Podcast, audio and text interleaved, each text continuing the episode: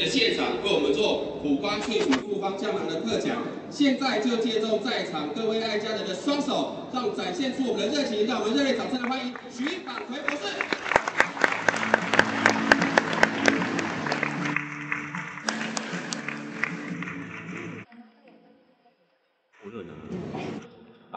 各位爱中美的贵宾们，大家早安。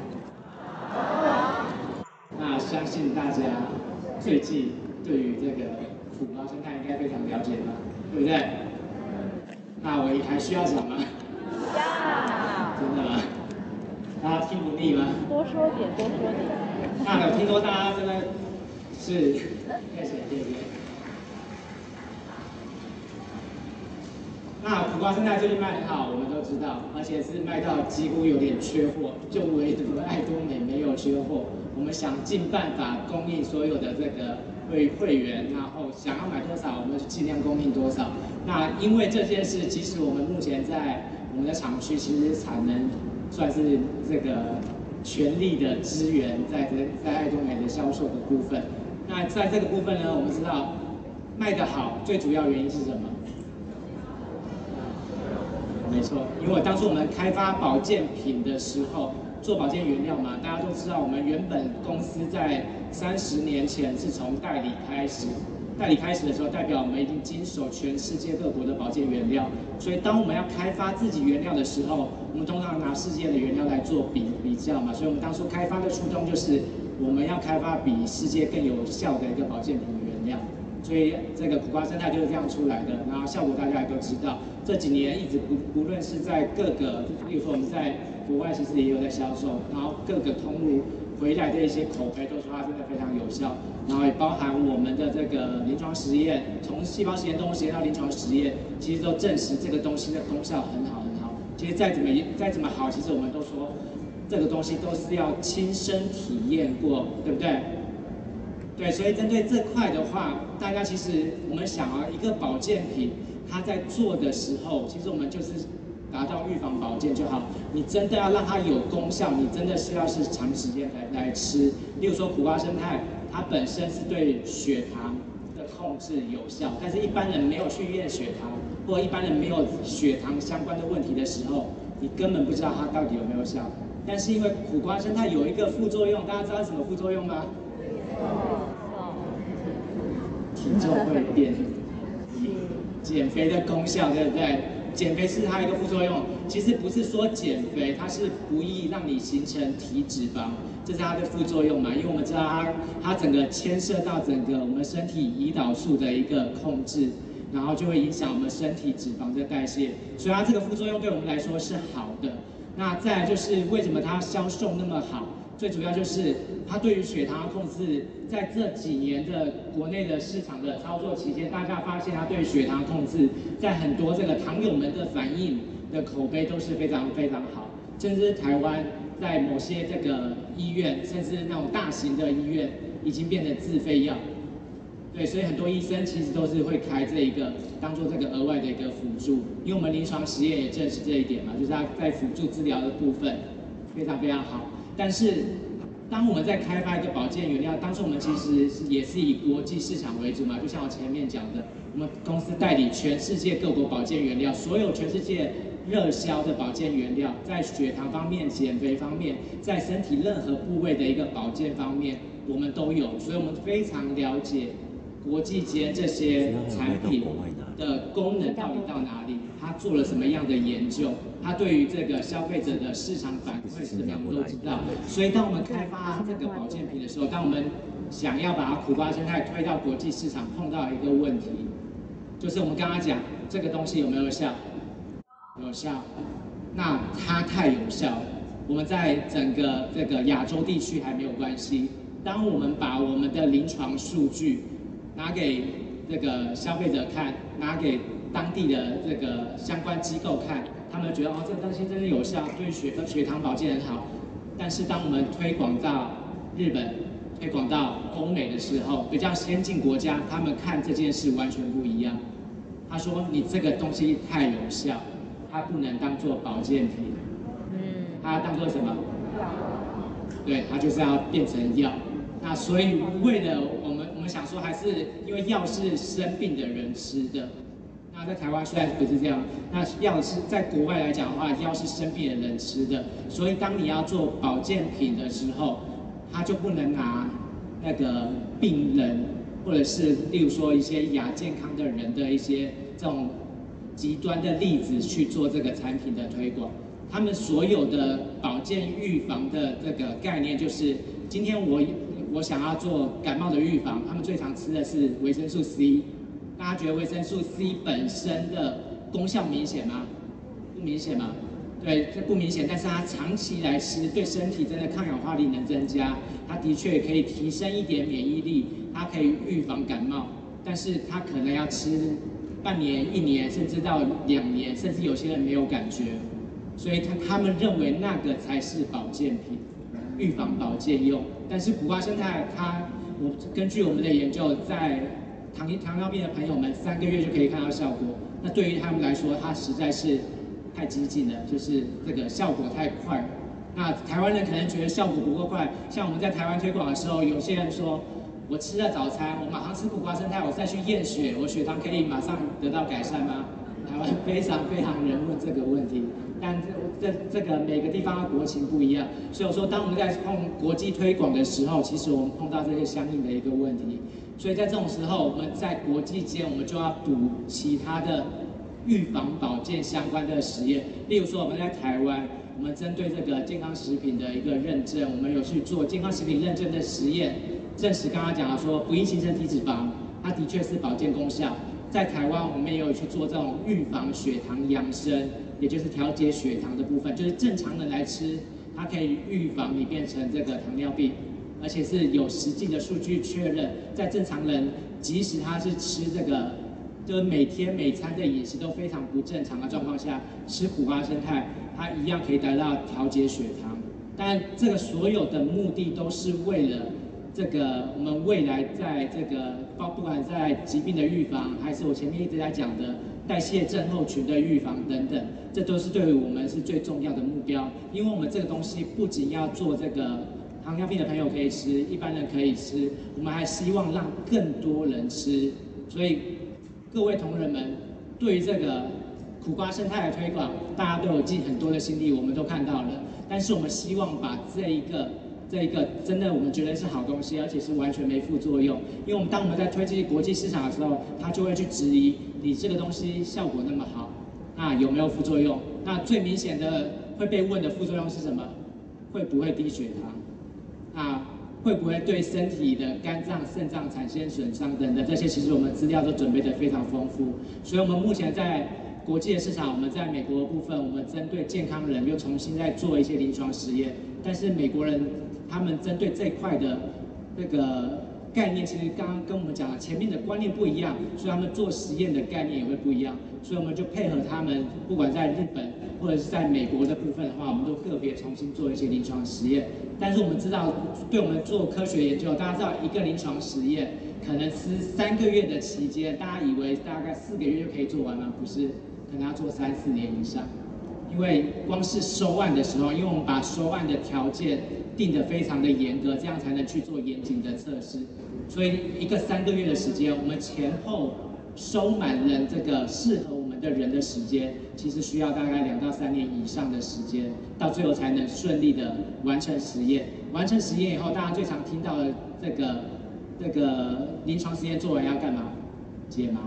解盲就是最紧张，因为中间我们完全都不知道。这个这个参加实验的人的状况怎么样？它的效果好不好等等。所以在这一块的话，我们在每次临床实验在国外花一个临床实验可能就要花数千万。我们只是在家召集五六十个这个相关的一个那个人群去做相应的实验，整个实验的一个流程，然后实验的一个所需的花费检测，它其实就是花数千万。所以当我们在国际推广的时候，碰到很多问题，在美国要花数千万，在日本要花数千万，我们之后要去韩国又要花数千万。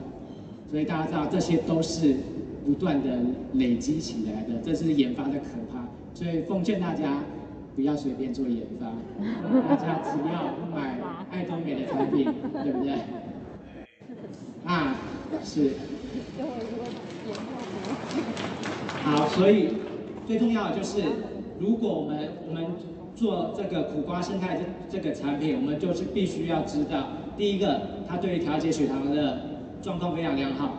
糖尿病的朋友们吃了它，可以去维持血糖的恒定，然后只要有耐心吃，甚至它糖化血色素也会降。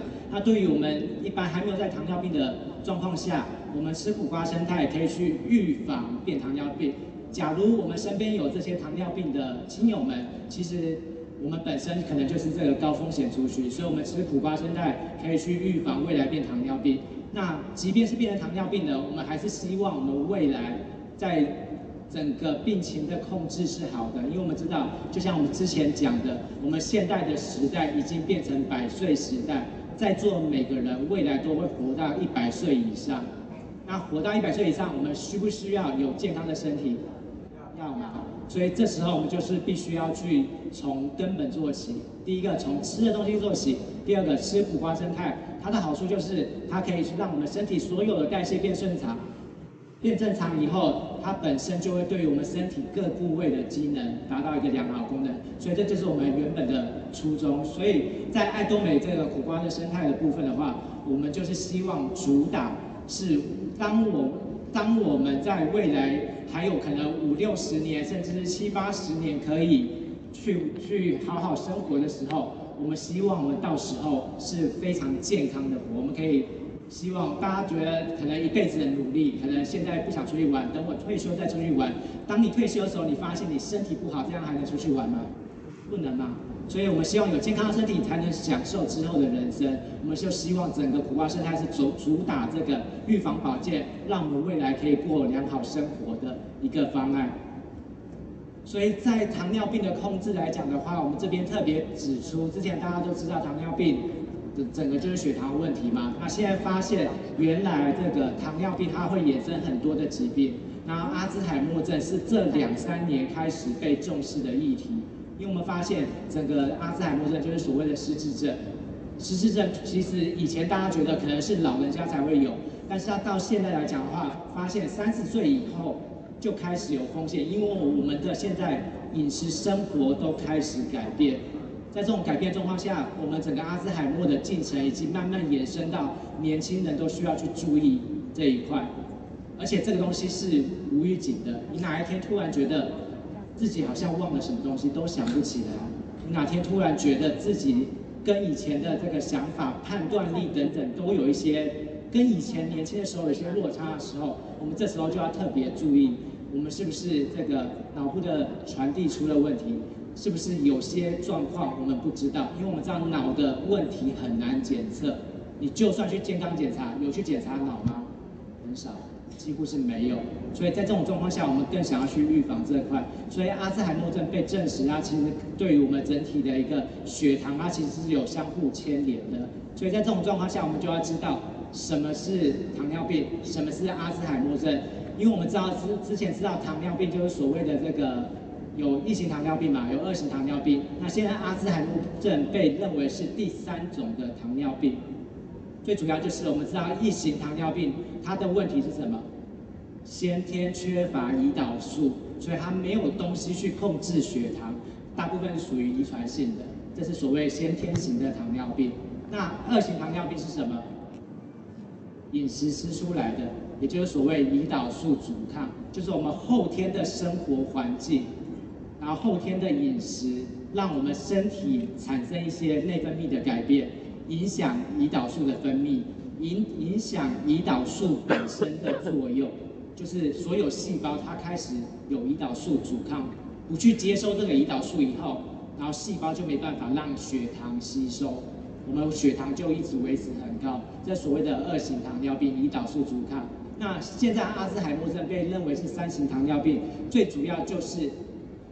根据这几年的科学研究，我们大脑是不是有很多脑神经脑细胞？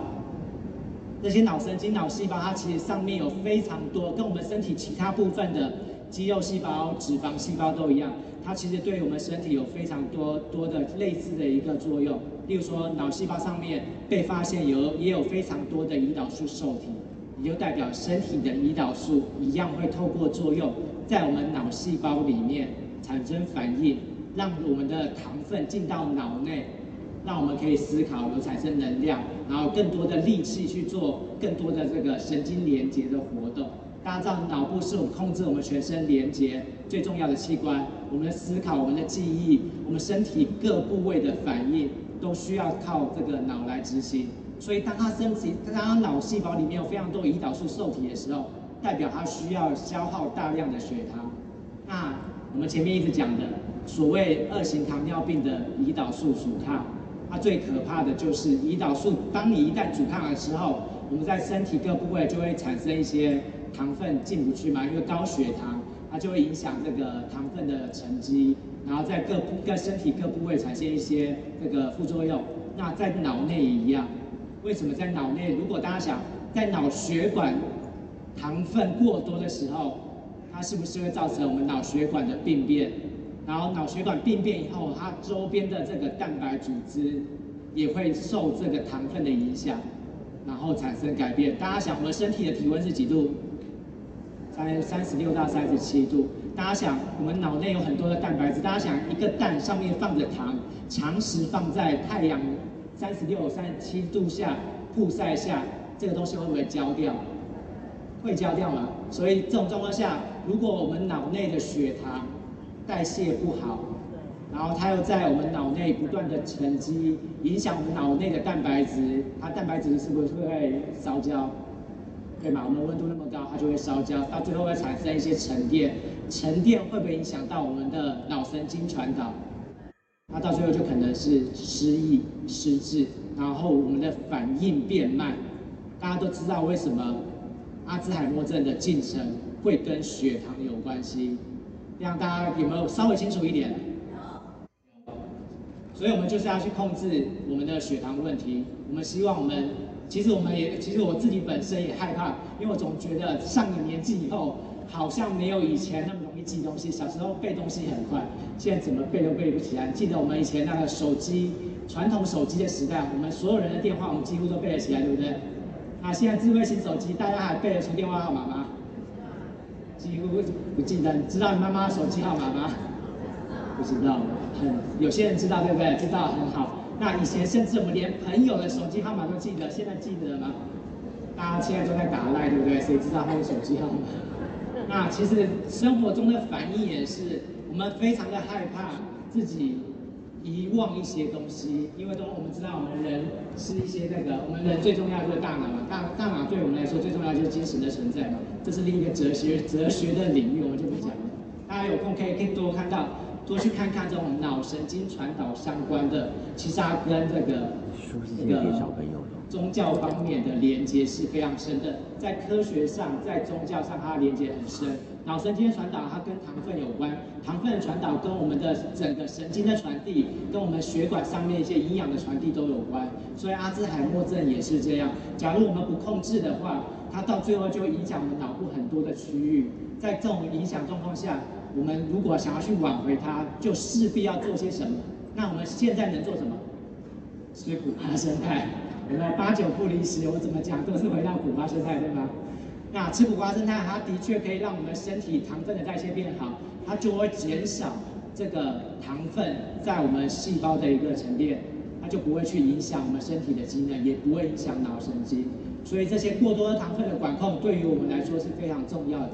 但是我们生活中有非常多的糖，我们必须要去预防它。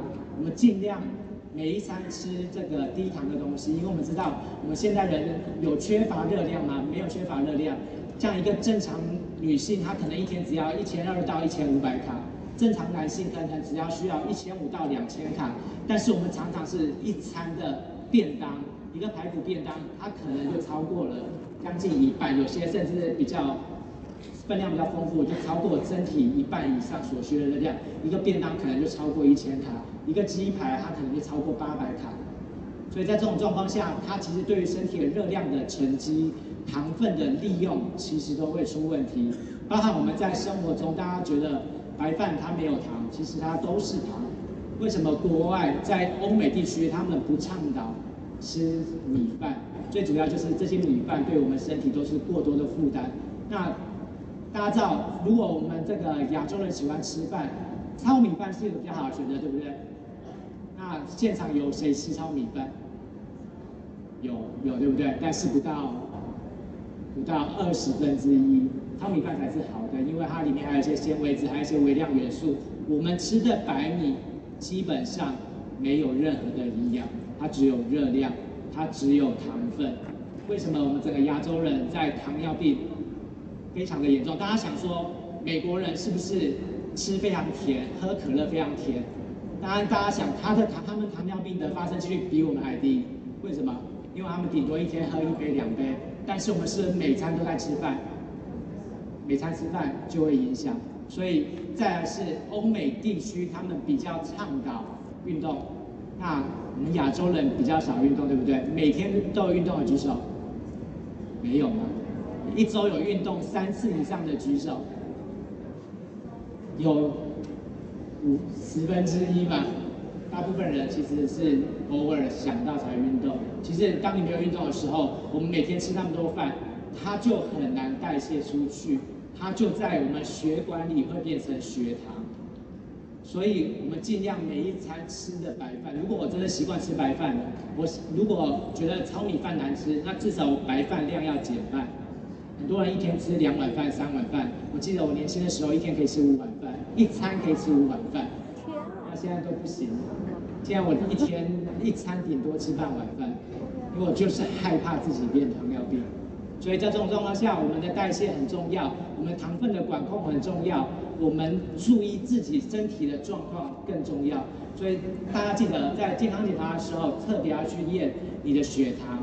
有时候糖化血色素是额外加费的，我们去加费验一下，我们红血球上面到底被多少糖包覆，也就是糖化血色素这个指标一定要验，我们才知道我们糖尿病的一个风险。然后再来就是整个糖化的过程，所谓的糖化血色素，就是这个血糖，它会影响到多少我们的细胞。糖化它对于我们身体的整个细胞，就像我们前面讲的，我们身体整个细胞如果裹着这个糖分的时候，在我们身体大部分是葡萄糖，在我们的这个体温的加持状况下，它在身体就会烧焦，身体就会变成有一些糖化的问题。蛋白质跟糖加起来，再加上高温三十六七度的状况下，它久而久之，身体的各部位就会烧焦，就是所谓的糖化的产物，我们叫它叫英文名字叫 AGE，它跟这个老化是同个字，那基本上它对身体有非常非常多的影响，也跟之前糖尿病它所造成的一些这个呃糖尿病的一个副作用是有相关的，例如说在眼睛这些糖化产物。它会让你产生这个白内障，然后视网膜病变，到最后会失明。为什么糖尿病的人常到最后眼睛会有出问题？最主要就是糖化产物让它产生一些神经上的一个问题，蛋白质出了状况，神经传导出问题，在脑内它的血管开始变异，血管变异会产生什么？中风，反正心脏病，产生高血压，然后再来就是这些血管的病变。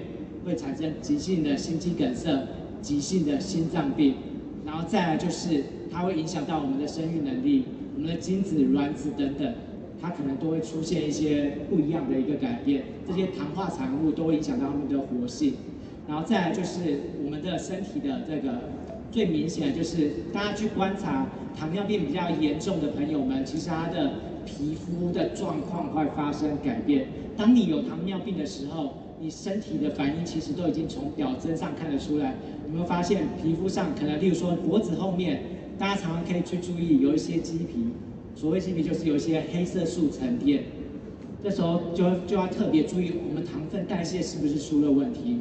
有些人还没有糖尿病，他会发现脖子后面已经开始出，或者是额头开始有一些黑斑，或者是有一些黑色素沉淀开始，就是过多的糖分没有地方代谢造成。所以这时候都还有办法去挽救，这时候就要特别注意饮食，注意运动，注意有没有做这个适当的纤维补充，然后有没有没有吃苦瓜生态，有没有会回到苦瓜生态的？好吗？这时候吃苦瓜生态去帮助你代谢你过多的糖分。再来就是我们身体，这当我们有糖分沉积的时候，我们刚刚之前讲，它在身体各部位的器官，我们刚刚讲的表征都是一开始，从皮肤开始就会发现一些变化。很多人他可能没有照镜子，也看不到自己的脖子看不到自己脖子黑色素的这些黑色黑色那个专业名词叫什么我就忘记，我是叫它黑色棘皮吗？这些沉淀都会都是一些一开始可以看到表征，但久而久之在身体内部的变化你看不到。它在肝脏、肾脏的沉积会影响更多肝发炎、肾发炎，到最后为什么糖尿病要洗肾？因为我们整个这个肾脏过滤的能力变弱，肾脏的这个被我们糖化产物影响它的整个生化功能、生理功能，还有一些物理过滤的一个功能。这时候它就会在造我们让我们身体各部位的器官发生一些，例如说发炎反应。我们开始在健检报告看到肾脏发炎，我们开始在健检报告发现我们的。这个动脉有硬化的风险等等，这些可能都是这些糖化产物所造成的，所以我们要注意到这一点。然后再来就是糖尿病，我们都知道，在台湾有十个人就有十个人之中就有一个人是糖尿病的确诊患者，然后甚至甚至是根据统计，现在有十个人里面可能就有两个是糖尿病，但是有一个是不知道的，也就是糖尿病比我们想象中更严重。就在座这些。我们这些族群可能，例如说在座有三五百个人当中，可能就有将近五十到一百人是潜在的，自己还不知道的。所以这种状况下，我们尽量每半年甚至每一年去检查自己的数值，确认自己不是高风险。但如果我们已经是糖尿病的朋友们，也不用太担心，我们只要随时去控制我们的血糖，这些都还可以都是。因为我们知道，虽然糖尿病现在吃药，每天吃药，它没办法好。但是我们知道，糖尿病本身对于饮食影响非常非常大，所以我们开始进口，我们开始去补充苦瓜生态，我们开始让我们生活规律，就不会让刚刚讲的这些副作用发生在我们的身上。再来就是我们刚刚讲苦瓜生态既然那么有效，那当我在推广国际市场的时候，第一个被问到安全性的问题，所以当我们在申请美国的美国市场的时候，第一部分就是因为苦瓜生态它本身是一个。完全崭新的一个成分，它里面的成分就是这个 MCI-RBP19，就是十九肽这个部分。这个十九肽在过去的国际市场是没有被看到的，所以对美国市场来讲，他们就是所谓的新原料、新食品原料、新膳食原料，他们必须要重新的申请。大家觉得好像新膳食原料好像申请没有很难，其实不是这样。因为如果一个政府，例如说我们台湾 TFDA。要把一个东西完全没吃过的变成新原料，他就他让每个人都吃的状况下，如果你是政府官官员，你敢不敢让民众乱吃？不敢啊！到最后民众说你怎么可以开放这个东西？例如说现在现在大麻的产品在国际上已经变成很多国家都可以用，台湾如果随便开放会不会被骂？然后民众吃的问题会不会去怪政府？会吗？所以这时候政府就非常严格把关。假如一个新的产品变成食物，变成食物是最可怕的。变成药品还可以管制，变成食物是每个人都可以吃。这时候它审查会不会特别严格？会吗？所以我们普华生态就做了非常多安全性的研究，证实它在功效很好的状况下，不会造成低血糖，不会跟一些药品一样造成肝肾损伤，而且是我们在整个。台湾跟亚洲地区的使用历史也超过五年以上，没有人出现任何副作用，这时候才通过这个美国的市场。然后再来就是我们在在这个科学研究上，苦瓜胜肽到底是什么样的一个作用，它才能带带来这个我们讲的降血糖跟预防糖尿病的一个效果。第一个，它就是它它这个十九生态这个成分，十九肽这个成分，它就跟我们身体。胰岛素有一模一样的功能，所以我们称呼它是跟这个替代胰岛素的植物胰岛素的一个成分。首先，它在我们身体的细胞可以跟我们细胞上的受器结合，然后再来是活化整个细胞的神经传导，让细胞的血糖大门打开，血糖大门打开，血管里面的糖分就会进到细胞，变成能量。燃烧利用掉，变成我们生活所需的一个能量等等。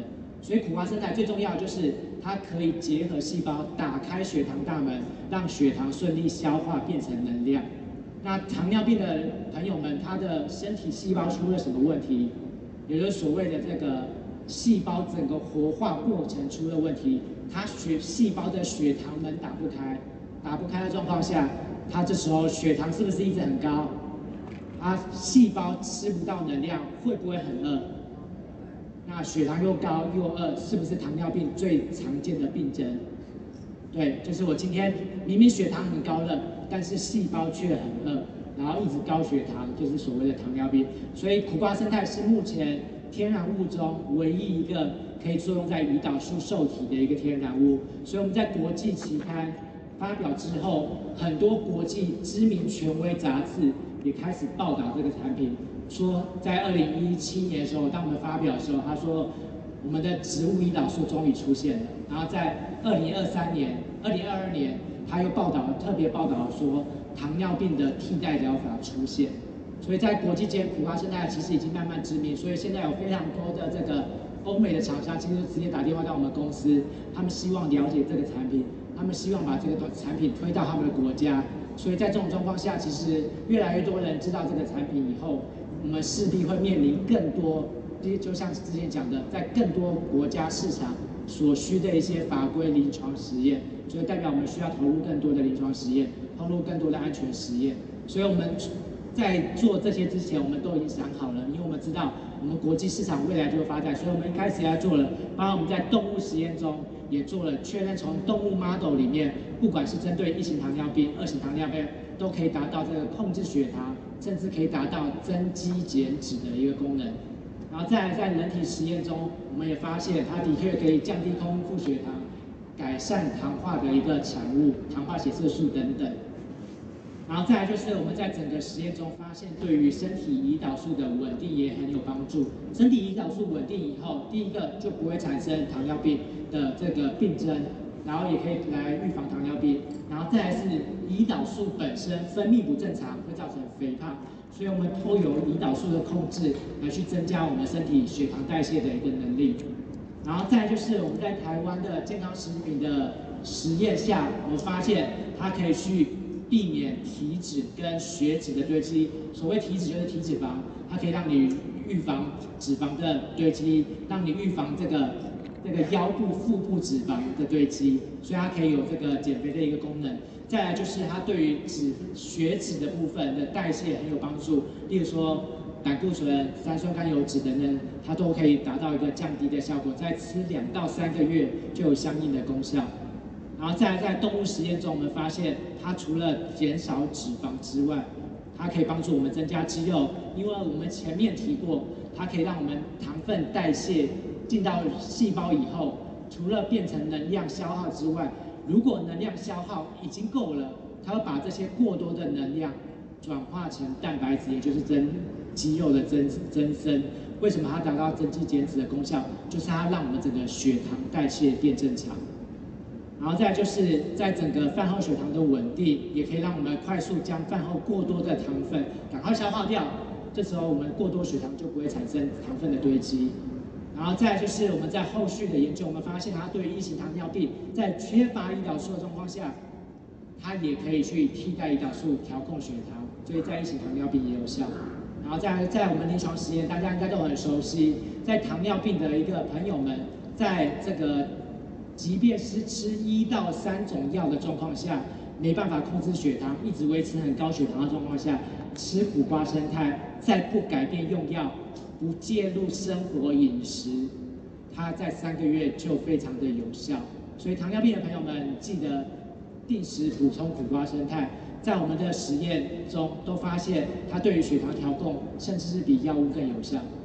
然后再来是我们在另一个糖尿病这个轻症的族群，总共有一百多人的族群，就是在糖尿病比较轻微的状况下，但是他血糖就算吃药还是没办法恢复正常，但吃苦瓜胜肽以后。它又可以让你血糖接近正常，然后这时候他对于生活各部各各方面，例如说我们刚刚讲，他可能有一些这个觉得代谢上出了一些问题，脂肪突然当我血糖代谢出问题的时候，它脂肪代谢也出了问题，胆固醇也出了问题，吃苦瓜生态都可以在三个月内去帮你改善这一块，然后整个。研究数据也都指出，这两三百个人在这种身体已经出现状况的状状况下，吃苦瓜生态不会有额外的负担，没有人低血糖，然后也没有人有肝肾的一个发炎的一个状况，甚至是整体细胞的一个代谢更顺畅了。然后唯一降的指数是什么？血糖。所以代表它的确对于血糖的调控、脂肪的调控、胆固醇的调控、三甘油脂的调控。甚至是整体的代谢，所以我们为什么说它是预防？我们不想要把它拿来当做是预防糖尿病，我们希望它是对于代谢症候群的这个管控是好的。我们吃苦瓜生态就是吃保健用的，我们是去预防我们未来可能会发生一些高高风险疾病的一个风险。所以在这种状况下吃苦瓜生态，我们希望是大家以把它当做是真的拿来可以当预防保健的产品。我们每天吃，每天尽尽量固定吃两颗，然后来达到一个预防效果。假如你今天有这个血糖相关的问题，或者是你有过重，这个脂肪堆积在腰部、臀部这些相关的问题，可以多吃一点都没关系。它本身你吃再多都不会有副作用。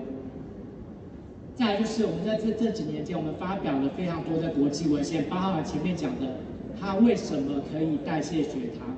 它在身体上这个十九生态的结构是作用在我们细胞哪一个部分？我们都发表在国际知名期刊，包含在它的三 D 立体结构在体内的作用代谢机制，我们都已经把它发表在国际期刊。大家有空可以上去 Google 一下，都发现它里面讲了非常多科学性的数据。因为在这边讲，可能很多专用名词大家不了解，但是我们甚至是在体内它作用的靶点。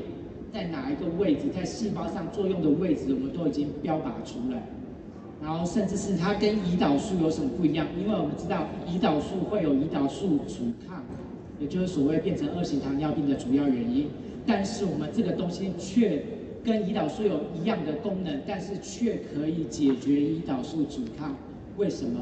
就是我们所有的这些学术上的问题，我们全部都在。科学期刊发表，也就解答大家的问题。所以目前苦瓜生态已经发表在国际非常多知名的期刊，然后也拿到了二十张的国际专利，也在非常多世界发明奖获得金牌，甚至特别奖等等的奖项，也就证实了苦瓜生态的确是个好东西。甚至台湾最重要奖项，包含国家发明奖，还有国家创新奖，我们都有拿到，也就证实这个东西不仅是我们目前我们自己试用有效之外。它在国际上，在专业领域上，在医学领域上，都已经是受认可的一个东西，所以大家放心，这个东西是一定有效的。我们只要知道它一定有效，对于一般来讲，没有血糖的问题，你长久吃苦瓜生态，到最后它对于你身体的调节，对于身体的代谢，我们整体的身体细胞的一个新陈代谢、糖分消耗，它都有效。甚至是我们爱多美的苦瓜生态里面添加了什么？除了苦瓜生态之外。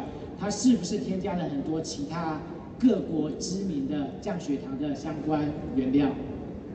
它也添加了非常多这个减肥相关的一个原料。它把世界知名的，我刚刚讲，我们前面其实我们代理国际非常多知名的原料，我们都知道国际哪个原料在哪个方面有效。爱多美它把这一个苦瓜萃取复方胶囊，虽然虽然上面只写苦瓜，但是大家把盒子翻开来看的时候。后面有包含法国最知名的绿咖啡萃取，它可以帮助我们减肥，帮助我们控制血糖。然后包含日本最知名的南消阿新麦芽糊精，它有不易形成体脂肪的功效。然后还有这个这个裙带藻萃取，它可以帮助我们燃烧脂肪等等。这些成分大家随便在网络上搜寻，针对单一成分，他们其实都做了非常多相应的实验，大家有空可以看一下。所以当一个保健食品，把所有这些国际发表非常多科学实证、非常多原料添加到里面去的时候，代表它功效都是受保证的。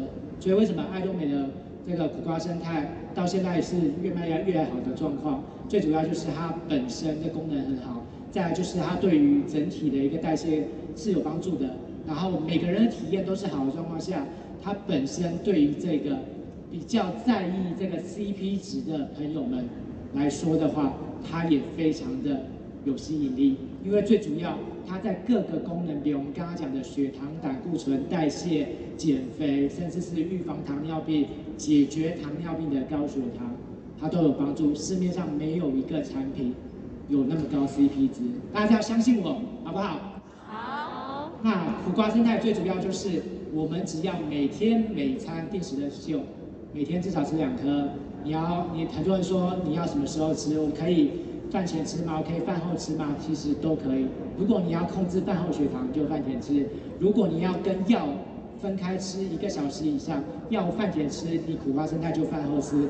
我们今天如果我忘记吃，中午忘记吃，晚上忘记吃，记得隔天早上补吃。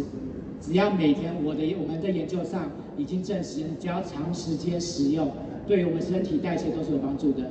所以在这种状况下，每天每天每餐每餐去确认我们的饮食，让我们有更好的一个这个血糖的控制，然后再有透过苦瓜生态的补充，让我们有更美好的人生。大家说这样好不好？好，谢谢。谢谢。